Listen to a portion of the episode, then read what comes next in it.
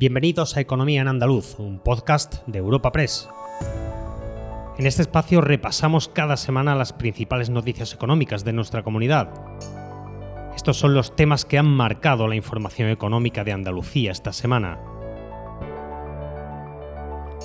Empezamos el podcast de Economía en Andaluz con el gran proyecto de metanol verde en el puerto de Huelva. Será la mayor planta de Europa gracias a la alianza de dos empresas. También analizaremos los datos del paro en el mes de noviembre. Andalucía lidera la bajada del desempleo, pero se mantiene todavía por encima de los 700.000 parados, barrera que llegó a rebajar en el mes de junio. Y por último, en mitad del puente de la Inmaculada y la Constitución, los hoteleros prevén quedarse cerca del 70% de ocupación, destacando Sevilla, Jaén y Córdoba. Espacio patrocinado por la Asociación de Trabajadores Autónomos ATA. Tal y como le hemos contado esta semana en Europa Press, la empresa CEPSA y C2X han sellado una alianza para desarrollar en el puerto de Huelva la mayor planta de metanol verde de Europa. Se trata de una inversión de mil millones de euros que servirá para suministrar metanol verde a múltiples industrias, incluida la química y el transporte marítimo. La inversión está prevista para 2025 y creará 2.500 empleos directos e indirectos y posicionará a Andalucía como un hub global líder en energía sostenible para la producción de moléculas verdes como el hidrógeno y el metanol. Esta planta de Huelva se convertirá en una de las cinco mayores de metanol verde del mundo, con una capacidad de producción de 300.000 toneladas y evitará la emisión de hasta un millón de toneladas de CO2. El anuncio de este megaproyecto se ha realizado en el marco de la CAP 28 que se celebra en Dubái, en presencia del presidente del gobierno Pedro Sánchez. Escuchamos parte de sus palabras en inglés. This investment is uh, not only fully aligned with Spain's strategy of reindustrialization, It will have a noticeable economic impact in Andalucía as it will involve joint investment of around 1 billion euros in Huelva and the creation of 2,500 direct and indirect jobs, placing the region as a leading global sustainable hub for the production and transportation of green methanol and renewable. Y ahora ya sí, analizamos los datos del paro en Andalucía en el mes de noviembre. La comunidad se ha quedado cerca de rebajar la cifra de 700.000 parados, como ya hizo en junio de este año, pero aún así, Andalucía ha liderado la bajada del paro con 8.852 desempleados menos. No obstante, los 710.000 parados es la cifra más baja en un mes de noviembre desde 2008. Analizando por sectores, el paro bajó especialmente en servicio y agricultura y en cuanto a las provincias descendió en todas menos en Málaga. Sevilla lideró la bajada con 2.974 desempleados menos. En cuanto a la contratación, el 58% eran temporales y el 41% eran contratos indefinidos. Esto es algo que el sindicato Comisiones Obreras ha destacado ligándolo a la reforma laboral. Escuchamos a Sergio Santos de Comisiones Obreras. A pesar de esos agoreros que decían que con la reforma laboral vendría el caos en las empresas y el caos en la economía, todo lo contrario, la reforma laboral ha venido para traer más empleo y mejor empleo. Ahora mismo en Andalucía eh, hemos cerrado el mes de noviembre con más del 41% de contratos indefinidos. Estos son datos muy importantes ya que hace tan solo eh, año y medio eh, el número de contratos temporales suponía más del 95% en nuestra comunidad, con lo cual la estabilidad en el empleo no existía. En la misma línea y aún mejorando las cifras, el sindicato UGT ha llamado la atención sobre la situación de los trabajadores y recalca que sigue siendo complicada para muchas familias.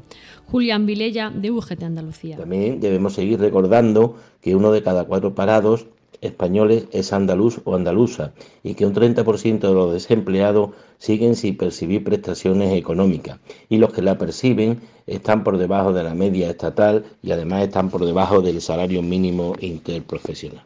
No obstante, valoramos positivamente el descenso estacional, pero ello no indica que haya que apostar fuertemente por la industrialización sostenible de nuestra eh, eh, comunidad, que es el verdadero... Por su parte, el sindicato CESIF llama a un cambio del modelo productivo en la comunidad, de manera que no sea tan dependiente del sector servicio. Así lo explicaba Germán Girela de CESIF Andalucía. El modelo productivo andaluz carece de estabilidad y la bajada del paro conocida hoy debe mantenerse con el impulso de la creación de empleo de calidad. Desde CESI reclamamos a las administraciones que no se muestren triunfalistas ante este descenso de desempleados en la comunidad y que apuesten de una vez por todas por crear empleo estable y bien remunerado en sectores estratégicos. Seguimos con el análisis de los datos del paro, pero cambiamos de bando. La patronal ha celebrado la tendencia más favorable del desempleo y además espera que se tomen medidas que permitan la creación de empleo a las empresas. Esta era la reflexión de Manuel Carlos Alba de la Confederación de Empresarios de Andalucía. En el análisis a corto valoramos que los datos sean positivos, mejoran los del mes pasado y se sitúan ya en una tendencia más favorable que caracteriza los últimos meses del año. En una perspectiva interanual quizá la reflexión sea menos optimista porque aquí observamos que hay una pérdida sustancial en la intensidad de, bajada del paro y también en materia de contratación.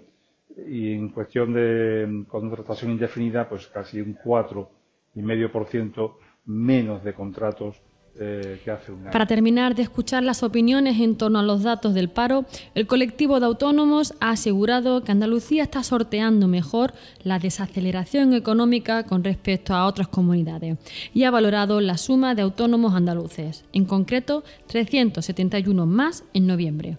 Escuchamos a Rafael Amor, presidente de la Asociación de Trabajadores Autónomos ATA en Andalucía. A pesar de que a nivel nacional se pierden 1.070 autónomos, Andalucía eh, tiene 371 autónomos más, según los datos conocidos de octubre a noviembre.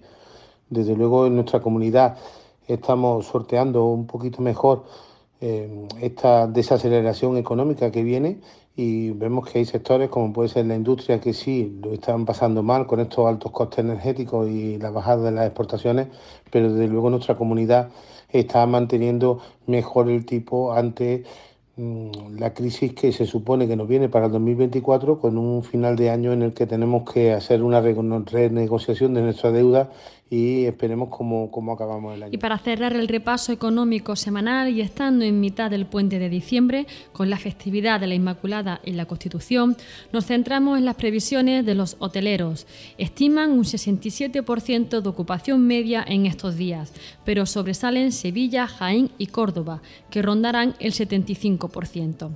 Les habla Ana Marchal, redactora de Economía en Europa Press Andalucía, y escuchamos sobre este asunto a Rafael Barba, secretario general de la Federación Andaluza de Hoteles y Alojamientos Turísticos.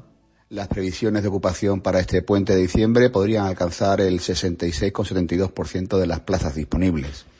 Estas plazas hay que recordar que en el momento en el que estamos suponen un 55,78% total de las plazas que en, con máxima ocupación están disponibles en nuestra comunidad autónoma. Aunque con la dificultad de comparar periodos de puentes con respecto a años anteriores, en función de cómo caigan los días, eh, mejor o peor, eh, la verdad es que con carácter general se eh, determina un incremento de grado de ocupación para este periodo respecto al año pasado de 4,3 puntos por encima. Recuerda que puedes encontrar estas y otras muchas noticias económicas en la sección Andalucía en nuestra web europapress.es. Puedes suscribirte a este programa y al resto de podcast de Europa Press a través de Spotify, Apple Podcast, Evox o Google Podcast.